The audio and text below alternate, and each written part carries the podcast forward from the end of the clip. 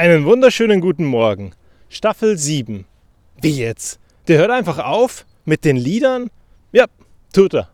Aus dem einfachen Grund, wenn ich so an die Lieder denke, dann macht mir das auf der einen Seite zwar wahnsinnig Spaß, auf der anderen Seite komme ich aber an einigen Tagen auch gar nicht dazu, die Dinge in die Welt rauszubringen, die einen da gerade wirklich bewegen oder mich bewegen. Die Kinder bewegen oder mein Umfeld bewegen. Und dann bleiben so ein paar Sachen einfach auf der Strecke liegen. Und ich würde mir wünschen, dass die Sachen dann trotzdem rausgehen. Und in Staffel 6 habe ich erlebt, dass so einige Sachen nicht ihren Weg in die Welt hinausfinden, weil eben kein passender Song dazu kommt. Oder da ist. Und deswegen hören wir jetzt auf. Wir gehen zurück ins alte Modell. In den alten Turnus, in einfach Impulse für den Tag.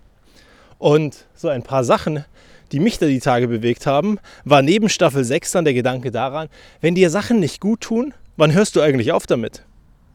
Also, realistisch gesehen, wenn du jetzt heute merkst, dass dir irgendwas vielleicht gar nicht so gut tut, wie du dir das vorgestellt hast, hörst du dann auf? Schaffst du es zu brechen, auch wenn du schon in einer Routine drin bist oder wenn es vielleicht sogar ein Mensch ist, der dir nicht gut tut? Schaffst du es anzusprechen oder den Kontakt zu ihm abzubrechen?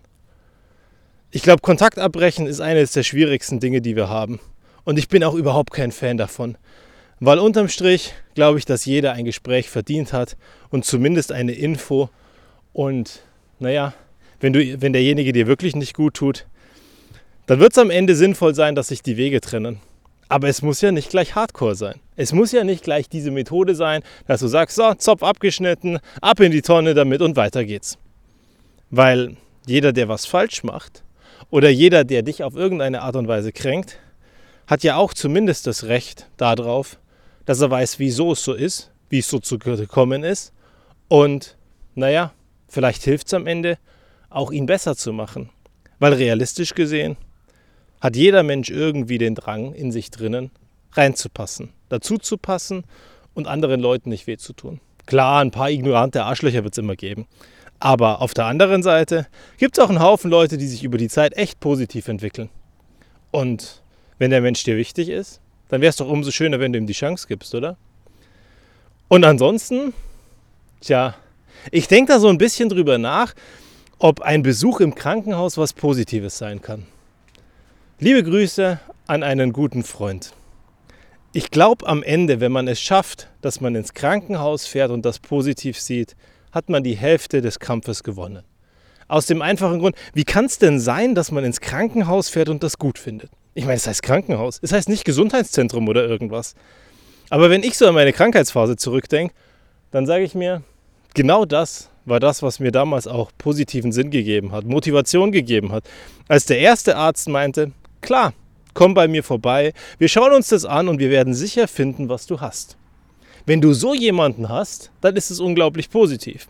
Und am Ende war es vielleicht auch der Grund, warum ich die letzten Tage es nicht geschafft habe, einen Podcast nach dem anderen im Dauertonus aufzunehmen. Weil Montag, Dienstag und auch gestern ging es einfach nicht so. Am Ende war ich froh, dass ich beim Osteopathen war, beziehungsweise bei der Osteopathin. Und sie hat so viel korrigiert. Auf der anderen Seite hat sie mir auch gleich die Nachricht mitgegeben, hey, wird besser sein, wenn wir uns in der nächsten Zeit ein bisschen öfters sehen. Aus dem einfachen Grund, da sind mehr Baustellen. Und wenn du jemand bist, so wie ich, der ein relativ hohes Schmerztoleranzlevel hat, dann ist das manchmal relativ schwierig zum Arzt zu gehen. Aus dem einen Grund, weil ich mir denke, naja, also ganz ehrlich, realistisch gesehen, habe gar keine Lust und gar keine Zeit dafür. Und aus dem anderen Grund, weil ich mir denke, naja, so doll wehtun tut es noch nicht, dass es mich von den Füßen holt. Nur wenn deine Schmerztoleranz so wahnsinnig hoch ist, dann wird es irgendwann schwierig, rechtzeitig den Punkt zu erwischen, dass du zum Arzt gehst oder zu jemandem, der dir helfen kann, um das wieder in die richtigen Mechanismen zurückzubringen. Der Körper funktioniert ja nur, wenn er als Ganzes funktioniert. Und der Körper hängt ja auch zusammen. Wenn die Schultern und der Rücken zwicken, kann es vielleicht auch von, von der Lunge kommen oder vom Zwerchfell oder von irgendwas anderem, weil irgendwie alles in deinem Körper und in deinem Mechanismus zusammenhängt. Wenn der Kopf nachlässt, wird der Körper auch nicht funktionieren. Und das sind so viele Faktoren, die dann am Ende da einzahlen und eine Rolle spielen, dass Gesundheit als solches ja gar nicht zu unterschätzen ist und am Ende auch gar nicht so einfach ist. Und oft ist es ja auch so, dass traditionelle Ärzte im ersten Schritt Symptome sehen und diese Symptome versuchen abzustellen. Und dann gibt es andere Alternativmediziner, die suchen nach der Ursache. Ich meine, ich will nicht pauschal irgendeinem Arzt unterstellen, dass er nicht die Ursache finden möchte. Aber manchmal sind wir ja auch darauf trainiert, dass wir eben die Symptome abstellen, weil dann geht es der Person wieder besser, um, naja, im ersten Schritt Heilung und Linderung zu schaffen. Aber ist das nachhaltig, ist das gut, wenn es genau so passiert, dass du eben sagst, hey, da ist ein Symptom von einem Kopfschmerz, wunderbar, nimm eine Tablette, zack, jetzt ist es weg. Naja, wo kommt denn der Kopfschmerz her? Ist es eine Verspannung? Ist es ein Problem? Ist es Stress? Ist es irgendwas, was du dir eingezwickt hast? Ist es die falsche Haltung? Ist es zu wenig Bewegung?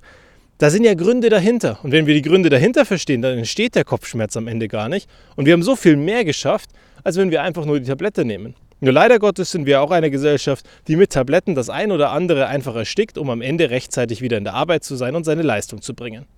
Und da wünsche ich dir heute, schau mal genauer hin, weil ich bin mir sicher, dass du was finden wirst, was die Ursache ist und nicht nur Tabletten nehmen wirst.